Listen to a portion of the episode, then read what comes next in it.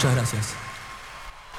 Seguimos con actualidad educativa y acá estamos, estábamos hablando hoy, eso ya lo compartimos con Claudio, el profesor Claudio Fleitas, el uso de la tecnología en la educación en pandemia y el desafío de modificar las estrategias pedagógicas por un lado y las brechas digitales que limitaron el acceso a la educación y que lo vivieron muchos alumnos, muchos estudiantes. Por eso hoy nos acompaña también Agustina, que está en el segundo año de la Tecnicatura en Administración de Pequeñas y Medianas Empresas, es parte de la familia del ITEC 3 y Agustina va a compartir con nosotros su experiencia, así que te damos la bienvenida Agustina y gracias por, por estar presente.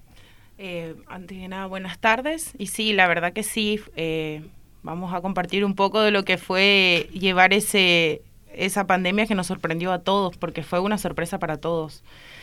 Tuvimos que cambiar muchas cosas que, que pensamos que, que, no, que estaba lejos y cuando nos dimos cuenta estaba acá con nosotros.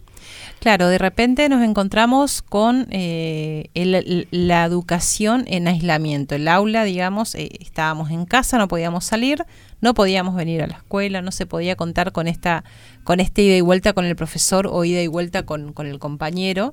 Y bueno, contanos un poquito cómo fue tu experiencia, cómo, cómo fue tu experiencia de que comenzó la pandemia, cómo fuiste arreglándotelas, digamos, para eh, no perder los días de clase, para no perder este vínculo con, con, con la carrera.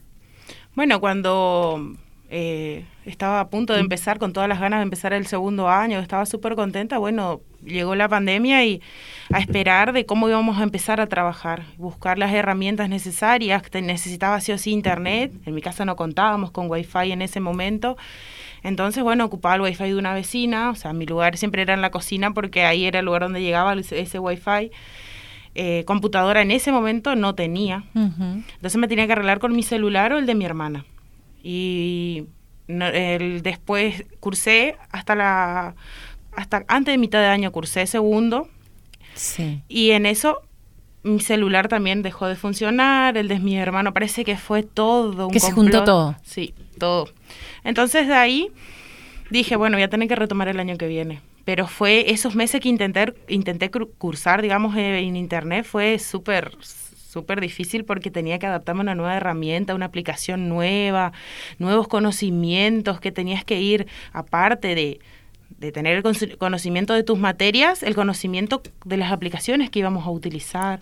eso te iba a preguntar, ¿vos ya tenías algún conocimiento previo, por ejemplo, de, de lo que eran, por ejemplo, aulas virtuales o de trabajar con, con alguna herramienta tecnológica? ¿O esto fue como eh, comenzar, digamos? El aula virtual sí dominaba porque nosotros de primer año ya empezamos a trabajar con el aula y en ese me adapté súper rápido en el aula. Más que por ahí adaptarme a Zoom, que fue la aplicación que más usábamos. Sí. Después buscar otras aplicaciones alternativas por si alguno no podía con Zoom. Entonces, y cuando me dijeron empezar a trabajar con Google Drive, Yo no manejaba mucho todavía lo que era Google, entonces ahí se me, se me empezó a dificultar, a dificultar. Y, bueno, y ahí empecé a conocer muchas herramientas de Google, porque hasta ese momento dominaba el aula virtual y las redes sociales, nada más, hasta ahí llegaba mi conocimiento.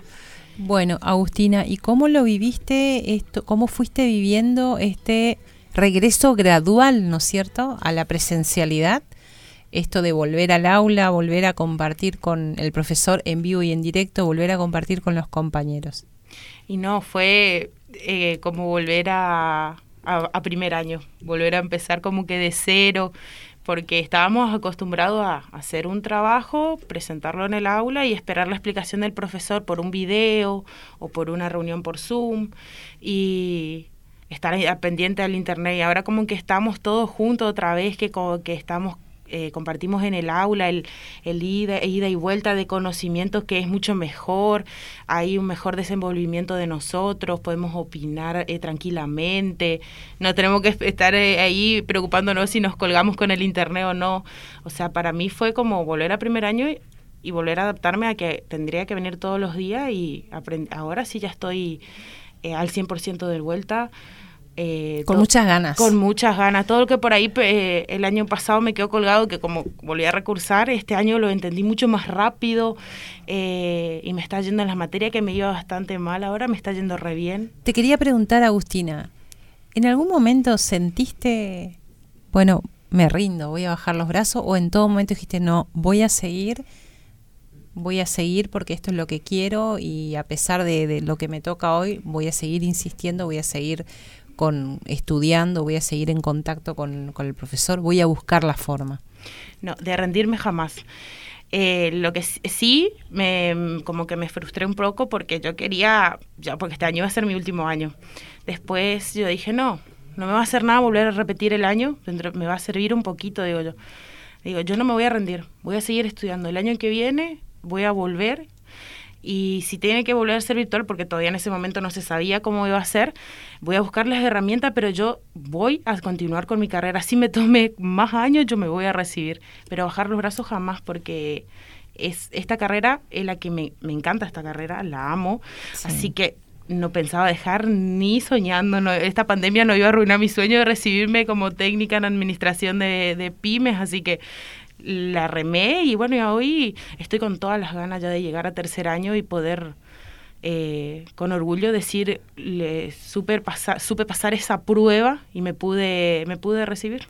La verdad que moviliza, digamos, el entusiasmo, eh, esta experiencia que nos comparte Agustina, y ojalá que esto sirva a muchos alumnos, a, inclusive a los, a los docentes y a la comunidad entera, porque esto no tiene que ver solamente con el ámbito educativo, sino en todos los ámbitos de la vida, digamos, poder aplicarlo, eso de no rendirse, de que esta, esta situación, este contexto, eh, salgamos más fortalecidos, ¿no?